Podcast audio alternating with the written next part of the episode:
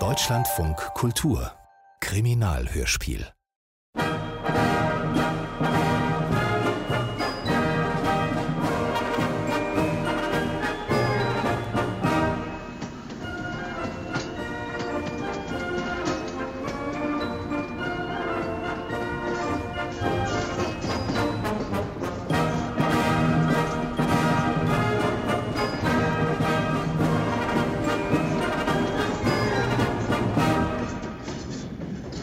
In Russland ist alles anders.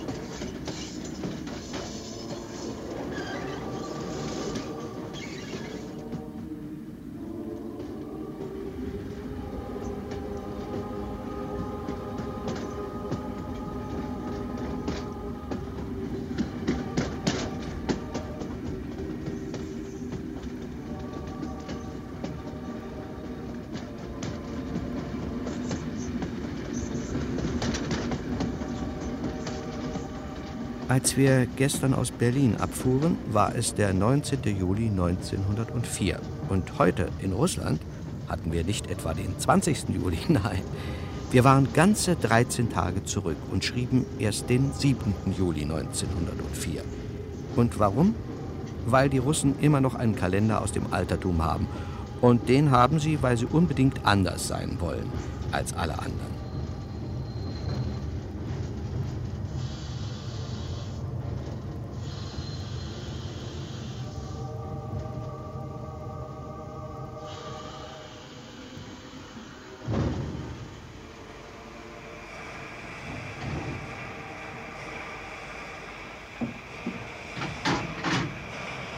Sankt Petersburg. Hier Sankt Petersburg, Warschauer Bahnhof. Endstation. Alles aussteigen. Das war vielleicht auch der Grund, weshalb der Fall, der uns in St. Petersburg erwartete, sich so sehr von den Fällen unterschied, mit denen es Professor Dr. Dr. Dr. Augustus van Dusen, genannt die Denkmaschine, ansonsten zu tun hat. Nicht, weil es um die Kronjuwelen des Zaren ging, um hohe Politik und höchste Herrschaften. An sowas sind wir gewöhnt. Aber, na, Sie werden schon sehen. Oder hören, besser gesagt. Kümmern Sie sich um das Gepäck, mein lieber Hedge. Wie heißt unser Hotel? Europa, Professor am Niewski Prospekt. Sehr schön. Sorgen Sie dafür, dass die Koffer dorthin geschafft werden. Rufen Sie einen Träger oder am besten gleich zwei. Leicht gesagt, Professor, wenn ich bloß wüsste. Aber Hedge, Sie werden doch wohl in der Lage sein, einen Gepäckträger zu rufen. Normalerweise schon, aber hier sieht man ja den Wald vor lauter Bäumen nicht. Uniformen, nichts als Uniformen. In diesem schönen Land hält man anscheinend nichts von Zielisten. Mein lieber Hedge, wie auch Sie wissen dürften, befindet sich dieses äh, schöne Land seit nunmehr einem halben Jahr im Kriegszustand. Und davon abgesehen ist das russische Reich stets als ausgesprochener Polizeistaat bekannt Da, gewesen. da, Polizeistaat, Väterchen. Ein wahres Wort. Sie wissen gar nicht, wie wahr. Van Dusen?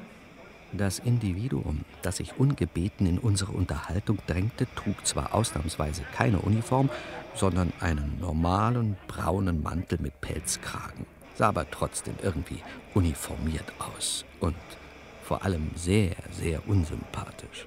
Sie heißen Van Dusen? Professor? Amerikaner? Erlauben Sie, mein guter Was wollen Sie? Wer sind Sie überhaupt? Polizei, dritte Sektion. Hier Dokument. Auf Feier, Ihr Ochana. Und was will die kaiserlich-russische Geheimpolizei von uns? Wir haben nichts ausgefressen. Wir sind doch eben erst angekommen. Wir sind auch keine Revolutionäre oder sowas. Tische. Van Dusen? Es muss sich um ein Missverständnis handeln. Nu, dabei. Van Dusen? Ja, ja, ich bin Professor van Dusen, aber Хорошо. Hatsch, Amerikaner, Reporter. Bin ich alles, muss ich zugeben. Хорошо. Beide verhaftet mitkommen. Äh, Verhaftet? Soll das ein Scherz sein? Ich möchte sofort unseren Konsul sprechen. Jawohl, den Konsul der Vereinigten Staaten. Nix, Konsul. Später vielleicht. Mitkommen. Wir denken gar nicht daran. Nicht die Bohne. Wie Sie wollen. Nu dabei. Dabei. Dabei, dabei. Was blieb uns anderes übrig? Machen Sie mal was gegen drei kräftige Soldaten mit aufgepflanztem Bajonett. Sie nahmen uns in die Mitte, marschierten zügig mit uns durch die Bahnhofshalle auf den Vorplatz und da stopften sie uns kurzerhand in eine schwarze Kutsche mit verhängten Fenstern. Ein Soldat stieg mit ein, die beiden anderen und der Herr von der dritten Sektion auf den Bock.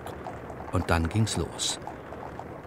Wir, Der Professor und ich starrten uns ungläubig und ein bisschen fassungslos an. Nette Sitten hierzulande. Ein merkwürdiger Empfang. Alles, was recht ist. Nu? Ich werde dem Daily New Yorker einen gepfefferten Bericht schicken. Darauf können Sie Gift nehmen, falls ich überhaupt noch mal in die Lage komme, einen Bericht zu schreiben. Nu? Sie wissen doch immer alles, Professor. Was haben die Burschen mit uns vor? Das, mein lieber Hedge, wird sich herausstellen. Bewahren Sie Ruhe. Wenn Sie sich ein bisschen strecken, müssten Sie eigentlich aus dem kleinen Fenster in der Vorderwand etwas sehen können. Ich versuch's mal, Professor. Hoffentlich verarbeitet mich der Menschenfresser hier mit seinem Bajonett nicht zu Hackfleisch. So. Nu? Ist ja gut, Fido. Kusch, braver Hund. Nu? Na bitte. Ausgezeichnet, mein lieber Hedge. Und was sehen Sie? Eine breite Straße.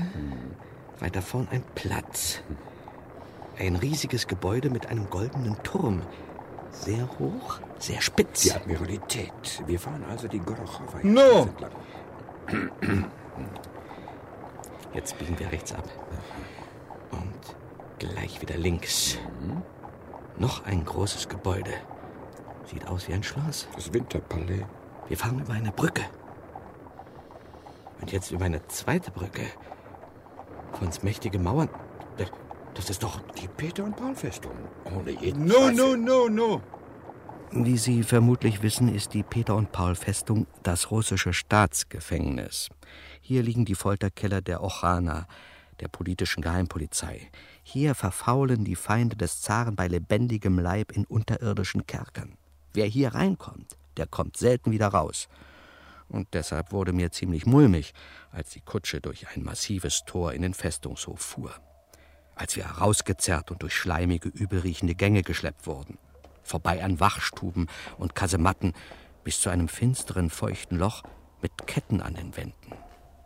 Und hier kam uns ein gepflegter, älterer Herr in prächtiger Hofuniform entgegen. Professor van Dusen, Mr. Hedge, ich freue mich aufrichtig, Sie zu sehen. Herzlich willkommen in St. Petersburg. Ja, bleibt sogar Ihnen die Spucke weg. Was, Professor? Nur sehr kurzfristig, mein lieber Hedge. Mit wem habe ich die Ehre?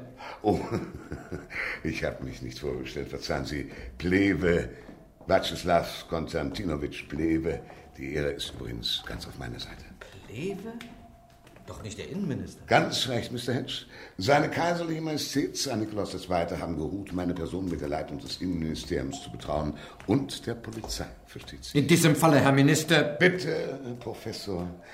Exzellenz ist die mir zustehende Anrede. In diesem Falle, Exzellenz, muss ich Sie dringend ersuchen, uns ohne Verzug wieder in Freiheit zu setzen. Und zwar Dalli Dalli. Aber meine Herren, äh, über die, äh, wie soll ich sagen, ein wenig abrupte Weise unserer Fühlungnahme werden Sie, dessen bin ich ganz sicher, großzügig hinwegsehen. Sie entspringt lediglich verzeihlicher Ungeduld, äh, nicht zu bändigendem Diensteifer.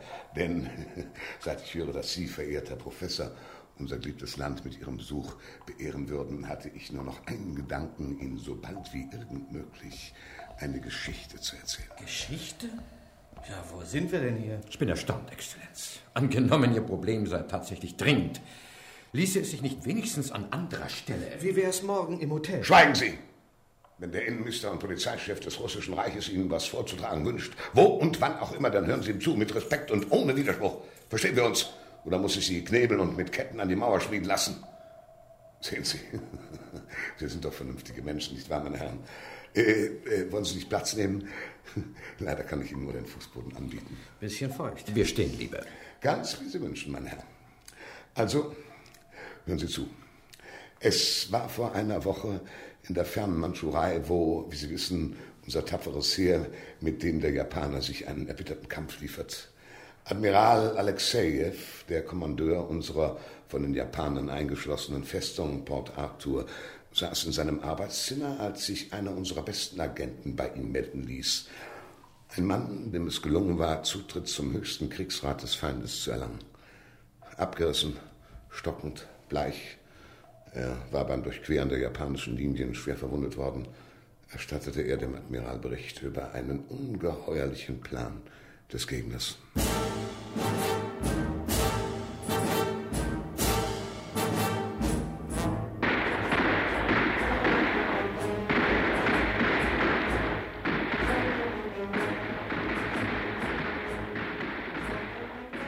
Sie nennen es psychologische Kriegführung. Sie wollen uns diskreditieren. Moralisch. Vor der ganzen Welt. Uns und unser erhabenes Herrscherhaus. Ruhm und Ehre sei ihm. Noch einen Wodka? Spasibo.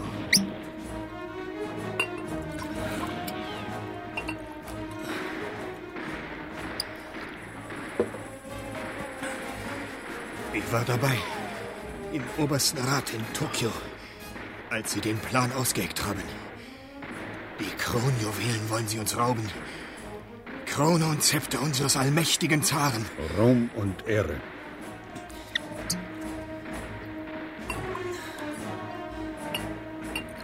Nazdarov. Und dann wollen sie sie verkaufen. In Amerika. Und dabei wollen sie so tun, als ob wir es sind. Als ob unser geliebter Herrscher. Ruhm und Ehre. Zar selbst die Juwelen verkaufen lässt. Verstehen Sie, Herr Admiral? Niet, Brüderchen, aber das macht nichts. Trink noch einen Schluck.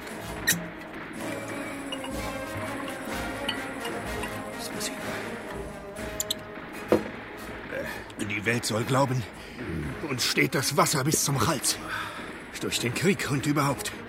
Und darum verhökert seine Majestät der Zar Ruhm und Ehre. Verhökert heimlich die eigenen Kronjuwelen. Das soll die Welt glauben. Sieh mal an, schlau sind sie, diese gelben Teufel.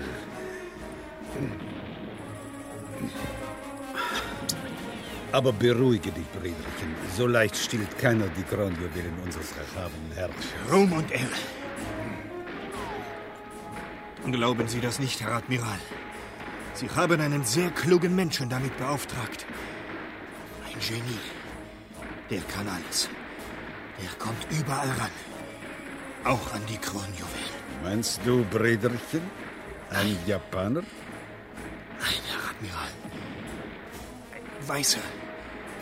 Ein bekannter Mann. So, so. Und wie heißt er denn, dieser Meisterdieb? Sein Name. Sein Name ist. Ruhm und Ehre.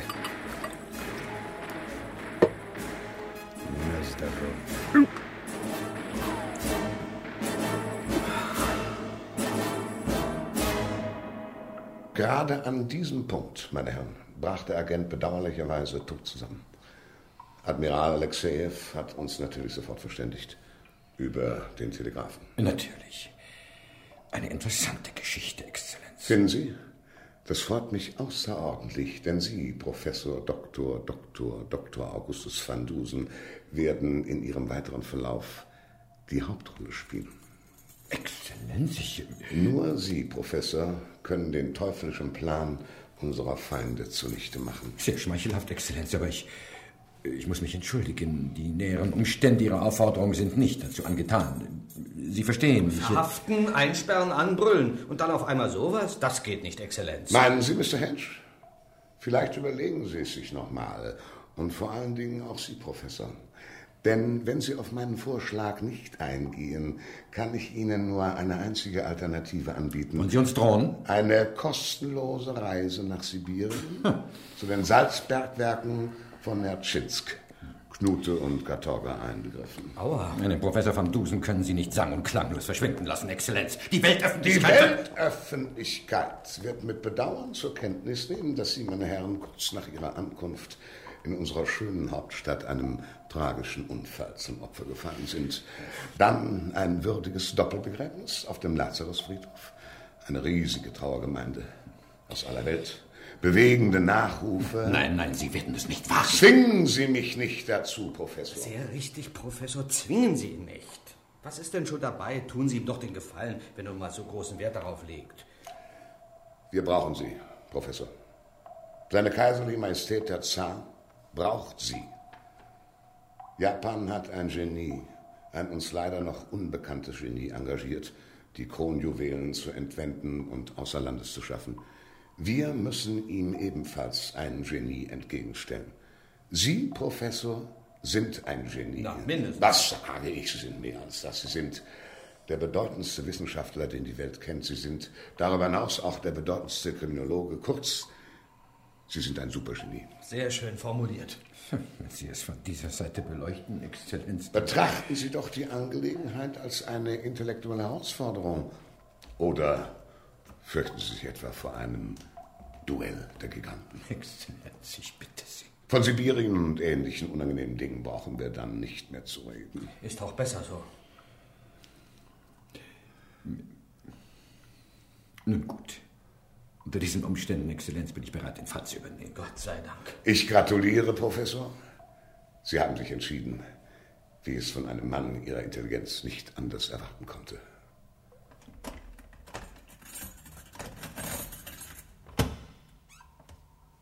Treten Sie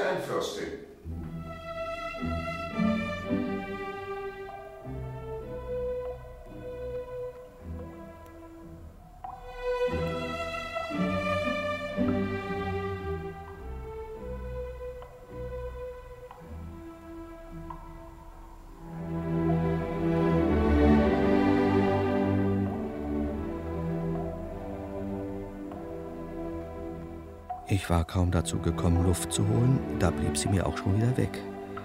Auf den Ruf des Innenministers schwebte nämlich eine ausgesprochene Schönheit in unsere Kerkerzelle. Vom Hütchen bis zu den Stiefeln nach neuester und teuerster Pariser Mode gekleidet.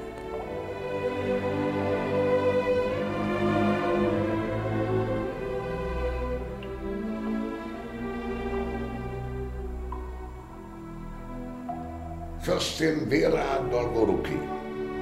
Angenehm. Begeistert. Ich darf wohl sagen, unsere erfolgreichste und zuverlässigste Agentin. Danke, Exzellenz. Was? Eine Fürstin? Und Agentin der Geheimpolizei? Wir sind in Russland, Mr. Hedge. Und in Russland ist alles anders, ich weiß. Fürstin Vera wird Sie von nun an begleiten. Sie wird Ihnen bei Ihrer Aufgabe zur Hand gehen und sie wird mich über alles auf dem Laufenden halten. Wie scheint, trauen Sie uns nicht, Exzellenz. Nicht dieses harte Wort, Professor. Ich bitte Sie, eine simple Vorsichtsmaßnahme, nichts weiter, damit Sie keinen Fehler begehen, zum Beispiel versuchen, ganze Gedanken versteht sich, über die Grenze zu kommen. Aber Exzellenz. Äh, Denken Sie immer daran, Professor, Sie stehen unter ständiger Beobachtung. Nicht nur durch unsere Fürstin. Allgegenwärtige, unsichtbare Wesen werden Tag und Nacht in ihrer Nähe weilen, ihnen auf Schritt und Tritt folgen, sie niemals aus den Augen lassen. Reizende Vorstellung. Ihre Drohungen, Exzellenz, sind deplaciert. Völlig überflüssig und ganz und gar geschmacklos. Wenn ein Van eine Aufgabe übernimmt, führt er sie aus. Ohne Hintergedanken. Umso besser. Kommen wir endlich zur Sache. Meines Wissens befinden sich die russischen Kronjuwelen im Kreml in Moskau. So ist es, Professor, normalerweise. Aber angesichts der japanischen Bedrohung haben wir es vorgezogen, sie anderweitig zu verwahren an einem Ort, der uns sicherer erschien. Aha. Und wo, Exzellenz? Die Fürstin wird sie dorthin führen. Auf meine Begleitung bitte ich zu verzichten, ganz davon abgesehen, dass andere Pflichten mich rufen, habe ich eine höchst unglückselige und unpassende Neigung zur Seekrankheit. Zwei Stunden später dampften wir auf einer kaiserlich-russischen Marinebarkasse aus dem Hafen von St. Petersburg an Kronstadt vorbei und nahmen Kurs auf eine kleine Insel draußen in der finnischen Bucht, zwei bis drei Kilometer vom Festland entfernt. Die Puschkin-Insel, Professor. Ah ja.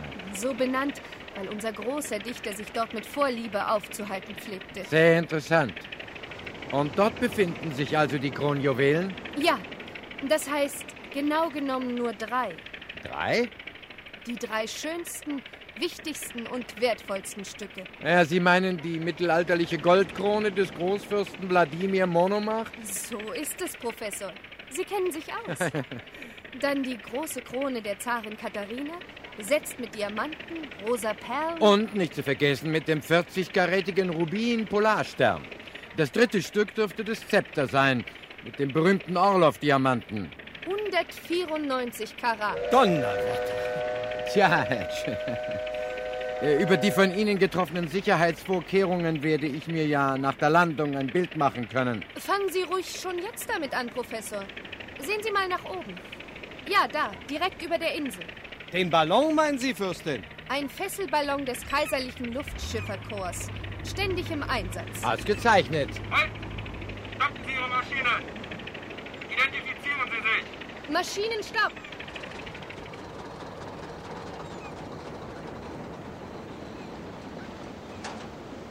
Drei unserer schnellsten Torpedoboote kreisen Tag und Nacht um die Puschkin-Insel, Professor, und kontrollieren alles, was sich auf dem Wasser bewegt. Wer sich nicht zufriedenstellend ausweisen kann, wird ohne Warnung versenkt. Oh, sehr gründlich. Um nicht zu sagen endgültig. Sehen Sie, Professor? Weder durch die Luft noch auf dem Wasser kann sich jemand unbemerkt der Insel und den dort verwahrten Kronjuwelen nähern. Ich bin beeindruckt, Fürstin. Wir konnten uns offenbar zufriedenstellend ausweisen. Jedenfalls wurden wir nicht versenkt, fuhren weiter und landeten auf dem Inselchen. Was Puschkin daran gefunden hatte, war mir rätselhaft. Ein kahler Felsen, ein paar Büsche und genau in der Mitte ein viereckiges Gebäude mit Schießscharten. Hier befanden sich die Kronjuwelen in einem Safe, bewacht durch 20 ausgesuchte Gardisten vom Semjonowski-Regiment. Der Professor sah sich alles sehr genau an. Ein ganz normaler Stahlsafe. Das ist gewöhnliches Mauerwerk. Und nur 20 Wächter. Ich muss gestehen, Fürstin, ich bin ein wenig enttäuscht. Nach Ihren übrigen Vorkehrungen habe ich hier mehr erwartet. Mindestens eine dicke Bertha und ein ganzes Armeekorps. Aber das ist es doch gerade, Professor. Angesichts der Schnellboote und des Ballons hielten wir ähnlich spektakuläre Maßnahmen auf der Puschkin-Insel selbst für überflüssig. Ich verstehe. Äh, Wie halten Sie denn vom Festland aus Verbindung zur Insel? Mit dem Schiff natürlich. Ja, natürlich. Und sonst? Kein Telegraph? Leider nein, Professor.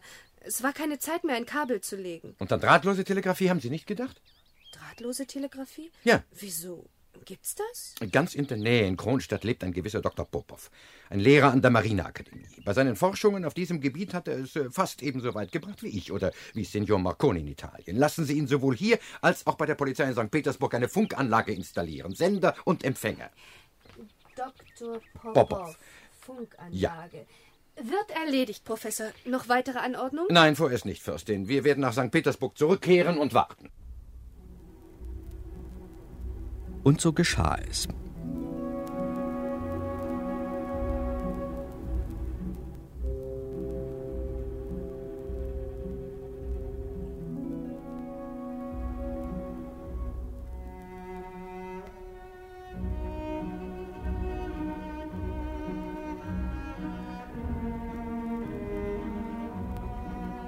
Noch am gleichen Tag richtete Dr. Popov zwischen der Puschkin-Insel und Plewes Hauptquartier in der Peter- und Paul-Festung eine drahtlose telegrafische Verbindung ein. Wir warteten unterdessen im Hotel auf den ersten Zug unseres unbekannten Gegners.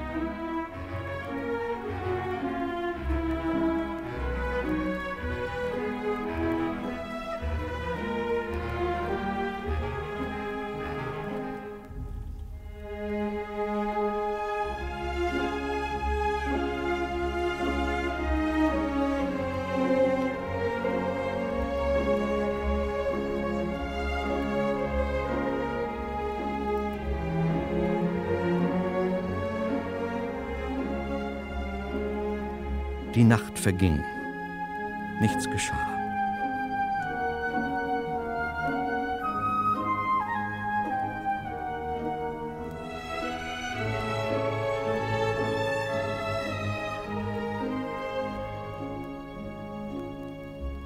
Aber dann am nächsten Vormittag, Van Dusen rief gerade Innenminister Plewe an, um nach Neuigkeiten zu fragen.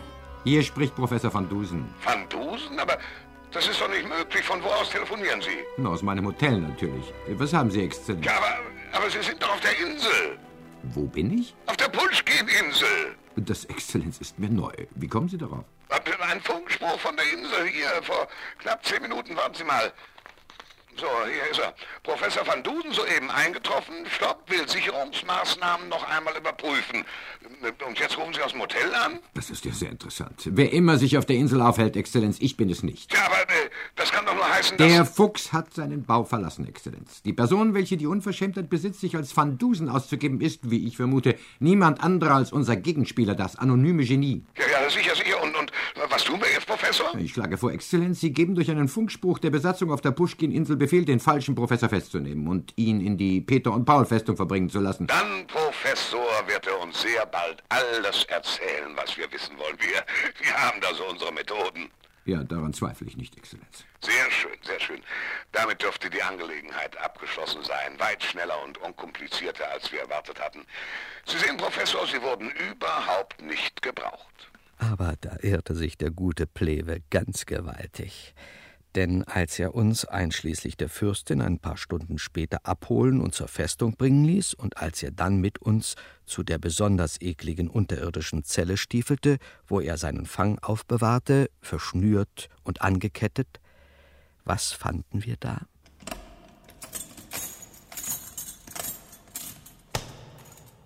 Er sieht wirklich genauso aus wie Sie, Professor. Ganz erstaunlich. Tja, wo ist er denn? Weg. Ja, ist es denn? Das ist Ketten, Handschellen, Kugeln. Alles noch da. Schlösser in Ordnung, nichts aufgebrochen. Und die Tür war auch abgeschlossen, mehrmals. Äußerst merkwürdig. Das kann nicht mit rechten Dingen zugehen. Heilige Mutter Gottes von Kasan. Das Ganze erinnert mich ungeheuer ans Chisholm-Gefängnis und an Ihre berühmte Flucht aus der Todeszelle, Professor. Vielleicht waren Sie es doch selber. Lassen Sie den Unsinn, Hedge. Tun Sie doch was, Professor. Denken Sie nach. Schaffen Sie uns den Kerl wieder her. Der Professor kann viel, aber Wunder darf man selbst von ihm nicht verlangen. Plewe ließ die ganze Festung auf den Kopf stellen. Nichts. Der falsche Van Dusen war und blieb verschwunden.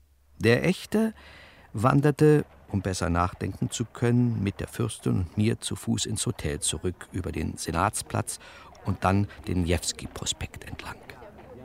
Ein Mensch kann doch nicht so einfach verschwinden. Spurlos verschwinden aus Handschellen, Beinketten, einer fest verschlossenen Zelle und aus der Peter- und Paul-Festung. Nicht so laut, Fürstin, Sie stört den Professor beim Denken.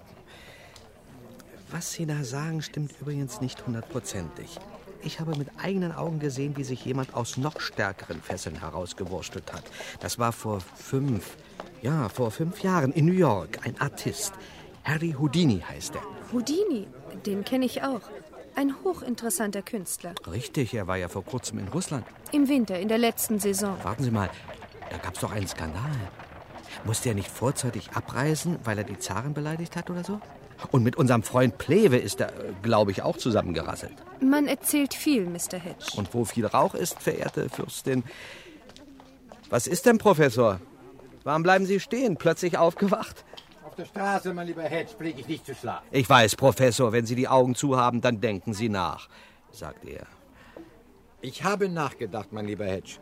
Und ich habe Ihrer Unterhaltung zugehört. Sehr interessant. Finden Sie, Professor? Und dabei ist Ihnen was eingefallen, Professor. Ich sehe es Ihnen an. Raus damit.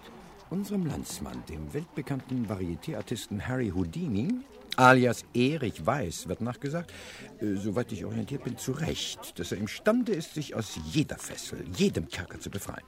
Des Weiteren ist er ein brillanter Zauberkünstler mit einem großen Repertoire von Tricks, Kunststücken, Verwandlungen. Ferner hat er vor nicht allzu langer Zeit Russland, wie es scheint, im Zorn verlassen. Noch was, Professor. Houdini ist klein, so wie Sie. Klein? Äh, nicht sehr groß, meine ich. Aha. Äh, was heißt Droschke auf Russisch, Fürstin? Äh, danke. Hallo? Hallo, ist Woschik? Was ist denn, Professor? Aber mein lieber Hedge, wir müssen sofort zurück zur Peter- und Paul-Festung. Von der Idee des Professors, unser bislang unbekannter Gegenspieler sei der große Entfesselungskünstler Harry Houdini, zeigte sich Plewe sehr angetan. Er setzte sofort alle Hebel in Bewegung, um festzustellen, wo Houdini zurzeit steckte. Was dabei herauskam, ließ er uns am nächsten Morgen durch einen reitenden Boten mitteilen, den unsympathischen Typ im braunen Mantel, der uns auf dem Bahnsteig verhaftet hatte. Väterchen van Dusen. Väterchen Hatsch. Nu, wie geht's? Schöner in Hotel als in Festung, was? Keine Vertraulichkeit. Machen Sie Meldung, aber zack, zack. Ich meine, dabei, dabei. Wenn ich den Kerl schon sehe. Was sollen Sie uns von seiner Exzellenz, dem Innenminister, ausrichten? Melde gehorsamst, Subjekt Harry Houdini nicht aufzufinden. Ja, das dachte ich mir. Subjekt ist Juni 1904 von New York nach Europa gefahren. Subjekt wurde vor drei Wochen in Stockholm gesichtet. dann verschwunden, wie vom Erdboden verschluckt. Ah, wir wissen also, woran wir sind. Ohne Frage hält Houdini sich hier, in St. Petersburg, auf, um im japanischen Auftrag den Diebstahl der Kronjuwelen auszuführen. Merkwürdig. Was ist merkwürdig, Professor? Na, zweierlei, mein lieber Hedge. Erstens, woher weiß Houdini, dass die Juwelen sich nicht mehr in Moskau befinden, sondern hier, auf der Puschkin-Insel? Und zweitens, woher weiß er, dass ich seitens der russischen Regierung gegen ihn angetreten bin? Er weiß, dass Sie... Verstehe ich nicht. Aber Hedge, wie wäre er wohl sonst auf den Gedanken gekommen, sich für mich auszugeben? Ja, jetzt, wo Sie es sagen, sehr mysteriös. So mysteriös nun auch wieder nicht, mein lieber Hedge. Was gedenkt seine Exzellenz zu unternehmen? Melde gehorsamst. Exzellenz Pleve hat Großfahndung nach Subjekt Harry Houdini befohlen. Nun ja, das steht ihm frei. Es wird ihm aber nicht viel nützen. Mit den üblichen Polizeimethoden ist ein Mann wie Houdini kaum zu fassen. Er ist ein Meister der Maske, wovon wir uns erst gestern überzeugen konnten. Vielleicht spaziert er als Plewe auf dem Niewski-Prospekt herum. Vielleicht sogar als Zar Nikolaus. ja. Nur keine Beleidigung von erhabener kaiserlicher Majestät. Ruhm und Ehre. Geschenk. Äh, hier, mein guter. Weil Sie Ihren Spruch so schön aufgesagt haben. Spasibo, Barin Professor. Spasibo. Wir sollten warten, bis der Innenminister sich wieder meldete. Also warteten wir.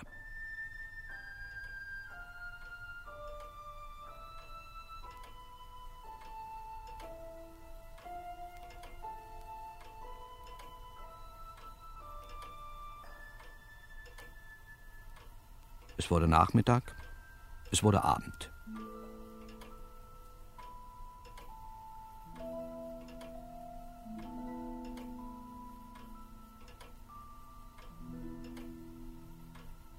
Die Fürstin, die uns ein paar Stunden allein gelassen hatte, anscheinend traute uns die Geheimpolizei jetzt. Die Fürstin kam zurück und brachte eine Zeitung mit. Der Professor blätterte darin herum. Sein Russisch ist nicht so perfekt wie sein Französisch, übrigens die Sprache der gebildeten Russen, wie sein Deutsch, wie zahllose weitere lebende und tote Idiome, die er fließend beherrscht, aber zum Lesen reicht's allemal. Aha, sieh an. Ist was, Professor? Fürstin? Ja. Kommen Sie doch mal bitte. Sehen Sie diese Meldung? Ja, die hier. Geheimnisvoller Überfall auf das Marinearsenal Kronstadt. Meinen Sie das, Professor? Was denn wohl sonst? Ein Torpedo wurde entwendet. Habe ich das richtig verstanden? Ja, das steht hier. Aber was hat das mit uns zu tun? Sehr viel, Fürstin. Houdini hat zum zweiten Mal zugeschlagen. Und ich ahne, ich ahne, wie er sich der Kronjuwelen zu bemächtigen gedenkt. Aber ich muss es genau wissen. Rufen Sie Plewe an, Fürstin. Er soll alles stehen und liegen lassen und sich auf der Stelle zu uns bemühen. Ja, und dann, Professor? Dann, mein lieber Hedge, werden wir gemeinsam eine Fahrt nach Kronstadt unternehmen.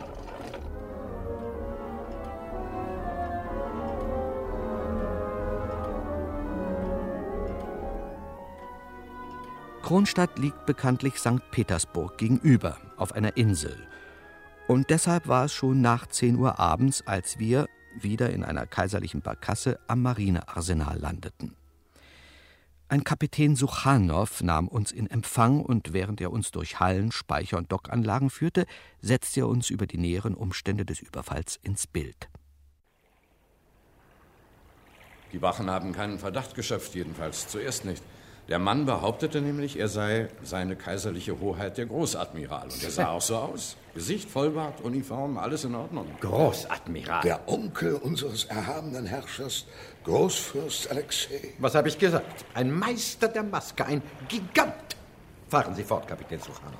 Ja, er trat in den Wachraum, zog aus der Tasche eine merkwürdige Konstruktion, wie ein Schweinerüssel, sagt einer der Wächter, und hielt sie vors Gesicht. Eine Gasmaske, kein Zweifel. Und Ihre Wachen kamen das nicht komisch vor, Kapitän? Doch, aber... Hierzulande, Mr. Hedge, pflegt man die niederen Chargen nicht zur Selbstständigkeit und nicht zum eigenen Denken zu ermuntern. Das ist allgemein bekannt, Exzellenz. An einem Metallbehälter, den der Mann unter dem Uniformmantel getragen hatte, nahm er dann gewisse Manipulationen vor. Es zischte und die Wachen verloren das Bewusstsein. Ein betäubendes Gas. Als sie nach etwa zwei Stunden wieder zu sich kamen, war der Mann verschwunden. Und mit ihm, wie eine sofort durchgeführte Bestandsaufnahme ergab, zwei Gegenstände aus dem Besitz der Marine. Zwei? Ein Whitehead-Torpedo, ungeladen. Und eine sogenannte Davis-Lunge. Davis-Lunge? Was ist das? Ja, ein vor kurzem in England entwickeltes Gerät, Exzellenz. Es besteht in der Hauptsache aus einem mit Sauerstoff gefüllten Metallkanister und einer durch Gummischläuche und Ventile damit verbundenen Gesichtsmaske. Ein so ausgerüsteter Taucher kann sich für gewisse Zeit unter Wasser aufhalten, ohne Anzug, ohne Helm. Und vor allem ohne Luftschlauch zur Oberfläche. Ja. Wenn dann der Taucher dazu noch im Besitz eines Torpedos ist. Was meinen Sie, Kapitän?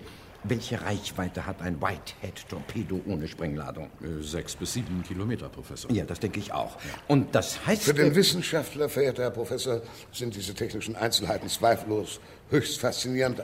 Darf ich Sie dennoch bitten, sich wieder auf die Kronjuwelen zu konzentrieren? Aber das tue ich doch die ganze Zeit, Exzellenz. Harry Houdini, unser großer Gegner, ist nämlich, abgesehen von seinen sonstigen ungewöhnlichen Fähigkeiten, ein hervorragender Schwimmer und Taucher.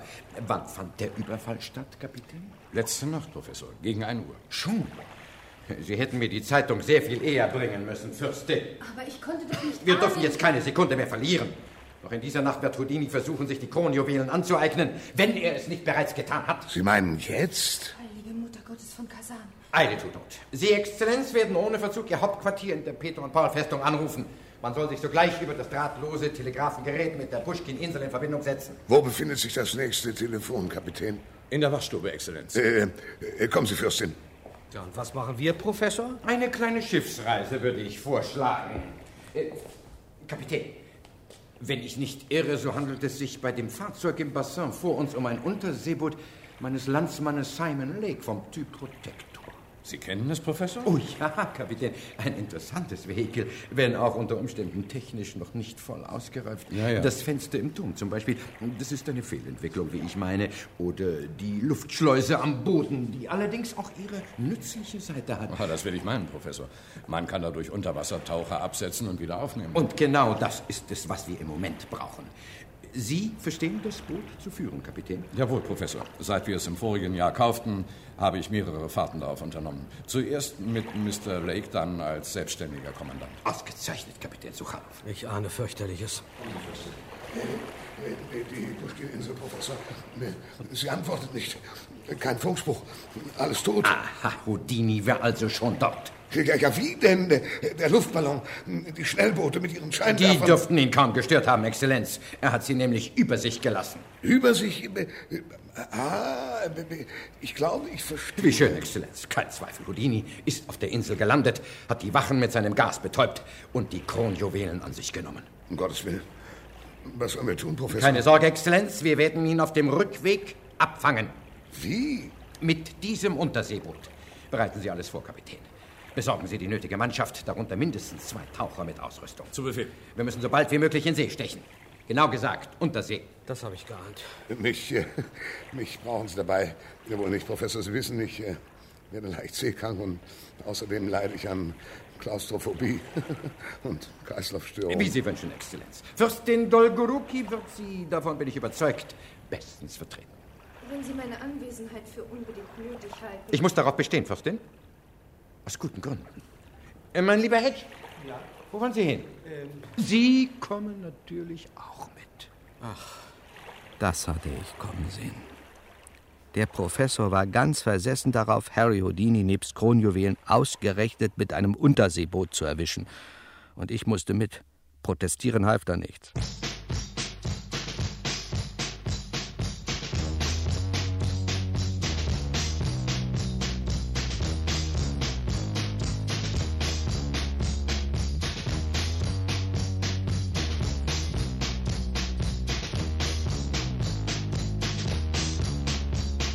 Mir fiel ein, wie wir seinerzeit in Schottland den berüchtigten Ballonmörder in einem Luftschiff verfolgt hatten. Da waren wir auch mit dem Leben davon gekommen. Und das tröstete mich jetzt. Ein ganz kleines bisschen.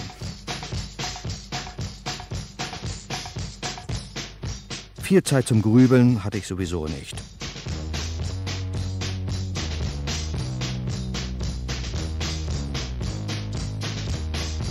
Kapitän Suchanow erschien bald mit vier Matrosen.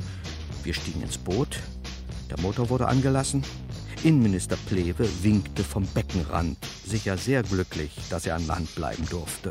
Und das Unterseeboot tuckerte aus dem Bassin durch den Marinehafen hinaus aufs Meer, Richtung Puschkin-Insel. Fühlen Sie sich nicht wohl, Fürstin? Sie sind so bleich. Das ist nichts, Professor. Die Luft hier unten. Luft, sagen Sie dazu. Mief ist das. Stinkender mieser Hedge. Mief.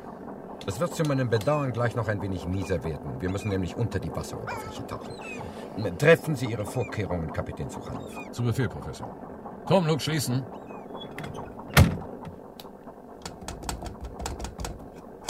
Motor stopp. Tank fluten.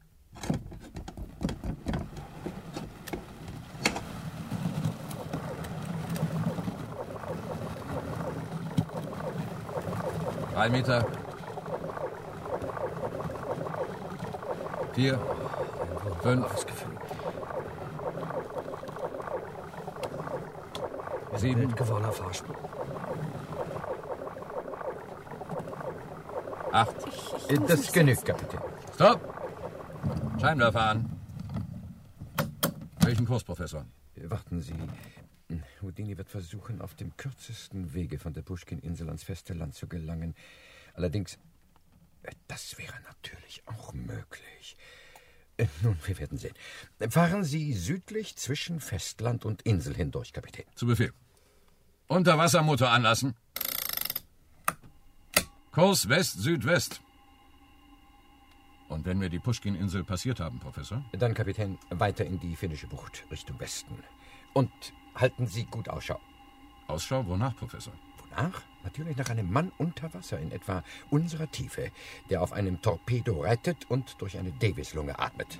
Und Sie werden es nicht glauben, genau das sahen wir im Strahl unseres Scheinwerfers durch das Fenster im Turm, nachdem wir ungefähr eine halbe Stunde in unserer hermetisch verschlossenen Sardinenbüchse unter Wasser herumgekreuzt waren. Da, da ist er. Direkt voraus. Heilige Mutter Gottes von Kasan. Wo? Äh, lassen Sie sehen, Kapitän. Ah ja, er bewegt sich nicht in Richtung Festland, sondern aufs offene Meer hinaus. Die Taucher stehen bereit, Kapitän? Jawohl, Professor.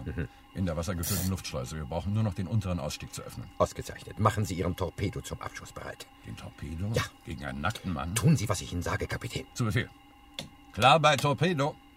Moment mal, Professor. Ja. Steuerbord voraus, ein ganzes Stück vor Houdini.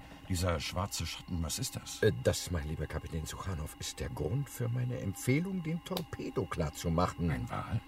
Nein, ein U-Boot. Ganz recht, Kapitän. Ein Unterseeboot. Was? Noch eins? Aber, aber das ist keins von unseren.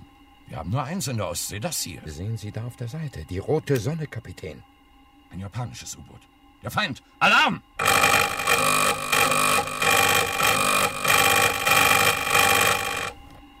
Ein japanisches Fahrzeug, aber wie unseres von amerikanischer Konstruktion, Typ Holland, wenn ich richtig sehe. Ohne Zweifel hier mit Houdini verabredet, um ihn nebst Kronjuwelen an Bord zu nehmen. Da! Sie haben gedreht. Und ihren Torpedo auf uns abgeschossen. Ruderhart, Steuerbord, fluten!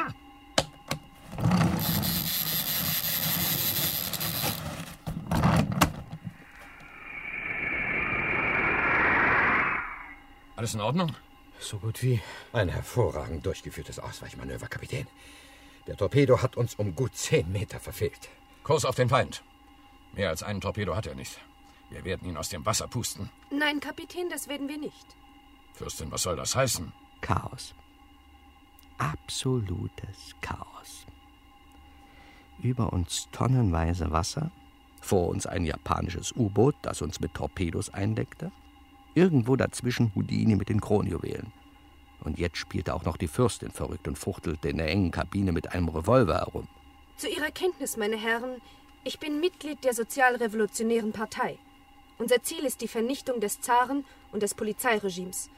Wir unterstützen den japanischen Plan und ich werde dafür sorgen, dass er gelingt. Lassen Sie wenden, Kapitän. Wir kehren zurück nach Kronstadt. Niemals. Dann sehe ich mich gezwungen, die Wände des Bootes zu durchlöchern. Wir werden alle zugrunde gehen. Nicht doch, Fürstin, machen Sie keinen Quatsch. Bleiben Sie ruhig, mein lieber Hedge. Schießen Sie nur, Fürstin. Na los, tun Sie's. Was? Ich. Ich habe Ihnen von Anfang an misstraut, Fürstin. Nur Sie konnten Houdini über die Puschkin-Insel und über die Rolle meiner Person informiert haben. Daher habe ich mir erlaubt, Ihre Handtasche zu durchsuchen und Ihren Revolver zu entladen. Sie. Sie sind ein Genie, Professor. Das weiß ich, mein lieber Kapitän. Und nun? Die Pflicht ruft. Aber ist denn der Japaner? Da, weit voraus. Kaum noch zu sehen. Er flieht. Volle Kraft! Nein, Kapitän, lassen Sie ihn laufen. Wir müssen uns um Mr. Houdini kümmern. Apropos Houdini, wo steckt er eigentlich? Ganz vergessen in der Aufregung. Ja, da ist er. Links. Backbord. Er kommt ja kaum von der Stelle. Vermutlich hat der Pressluftmotor seines Torpedos inzwischen den Geist aufgegeben. Umso besser. Öffnen Sie den Ausstieg der Luftschleuse, Kapitän. Lassen Sie ihn durch Ihre Taucher an Bord bringen. Mit unserer Beute fuhren wir zurück nach Kronstadt, wo der Innenminister schon sehnsüchtig auf uns wartete, in einem Büro des Marinearsenals. Exzellenz, ich darf Ihnen Mr. Harry Houdini vorstellen. Einen außergewöhnlichen Artisten und großen Gegner. In dem Gummibeutel, den er sich um den Leib geschnallt Ja, ja, hat. geben Sie mal her.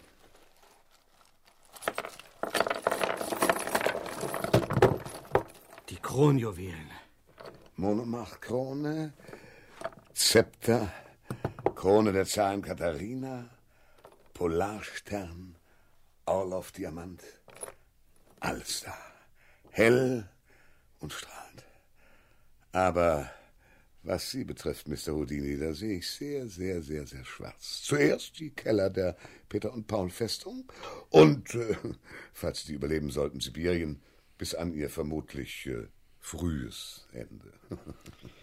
Abführen. Gestatten Sie, Exzellenz, dass ich vorher mit ihm noch ein paar Worte wechsle. Er ist immerhin ein Landsmann Bitte, von mir. bitte, bitte, Professor, aber machen Sie es kurz. Kommen Sie, Houdini. Und nun zu Ihnen, Fürstin. Houdinis Schicksal wird paradiesisch sein gegen das, was Sie erwartet. Sie haben sich in die dritte Sektion eingeschlichen. Sie haben uns verraten. Und ich werde auch in Zukunft gegen Sie kämpfen. Stecken Sie doch den Revolver weg, Fürstin.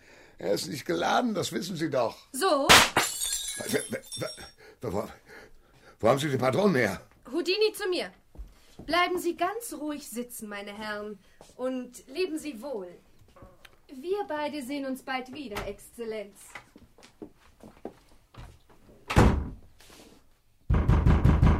Aufmachen! Aufmachen! Niemand da, wie es scheint. Das macht nichts. Wir werden Sie bald erwischen. Bald. Immerhin haben Sie die Kronjuwelen, Exzellenz. In der Eile hat die Fürstin vergessen, sie mitzunehmen. Sie haben recht, Professor. Das ist jetzt die Hauptsache. Für die beiden Verbrecher bleibt später noch Zeit. Sie, Professor, haben meine in Sie gesetzten Erwartungen voll erfüllt. Sie haben den Raub verhindert und das Duell der Giganten siegreich beendet. Ich danke Ihnen. Im Namen unseres erhabenen Herrschers, im Namen Russlands. Wie kann ich Sie belohnen? Wünschen Sie den Sankt Ann-Orden? Nein, ich. Gold, Edelsteine? Nein, danke. Oder gar eine Privataudienz bei seiner kaiserlichen Majestät im Ich, Zahn? äh, Nun, Äh, Was Sie aufzählen, Exzellenz, klingt ohne Zweifel sehr verlockend, aber ich wünsche im Augenblick nicht mehr als ein Ausreisevisum. Ich habe großes Verlangen, Ihr schönes Land auf schnellstem Wege zu verlassen. Falls es jemanden interessiert, ich schließe mich meinem verehrten Herrn Vorredner an. wenn das alles ist, meine Herren, in Ordnung. Ich lasse Ihnen einen Sonderpass für Staatsgäste ausstellen. Ein Extrazug wird Sie über die Grenze bringen. Ungestört von Zoll und Polizei.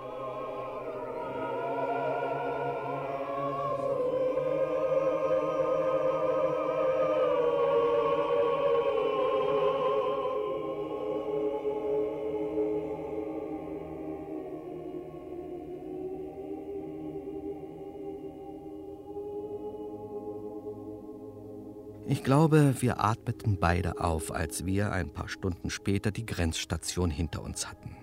Sicher, unser Besuch in Russland war nur kurz gewesen, aber wenn Sie mich fragen, mehr als ausreichend. In diesem Punkt, mein lieber Hedge, muss ich Ihnen voll und ganz zustimmen. Die dort herrschende Atmosphäre lässt sich kaum anders bezeichnen als unangenehm bedrückend, unerfreulich. Ganz davon abgesehen, dass Russland mir lediglich einen höchst uninteressanten Fall zu bieten hatte. Uninteressant? Ja. Na, hören Sie mal, Professor. Man keine Gelegenheit zu logischer Synthese, stattdessen ein Übermaß an hektischer Aktivität. Das liegt mir, wie Sie wissen sollten, Hedge, nicht besonders. Sie meinen, Sie sind kaum dazu gekommen, zwei und zwei zusammenzuzählen? Ja, so könnte man es ausdrücken, mein lieber Hedge. es steht Ihnen nunmehr frei, aus dem Koffer herauszukommen.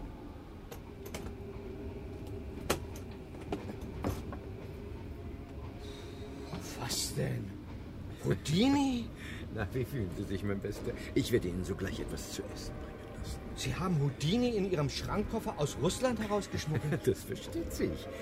Hätte ich ihn Pleve und seinen Folterknechten überlassen sollen? Zahin, Kronjuwelen her. Wir, wir Genies müssen doch zusammenhalten. Sie haben es mit ihm verabredet. Im Arsenal.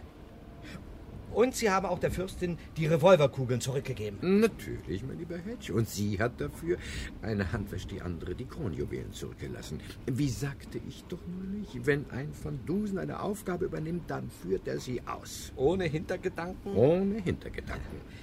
Übrigens, mhm. haben Sie die Fürstin etwa auch mitgebracht? Im zweiten Koffer? Ah, Fürstin Vera Dolgoruki zog es vor, in Russland zu bleiben. Oh. Hedge. Sie hat dort, wie sie mir sagte, noch etwas zu tun.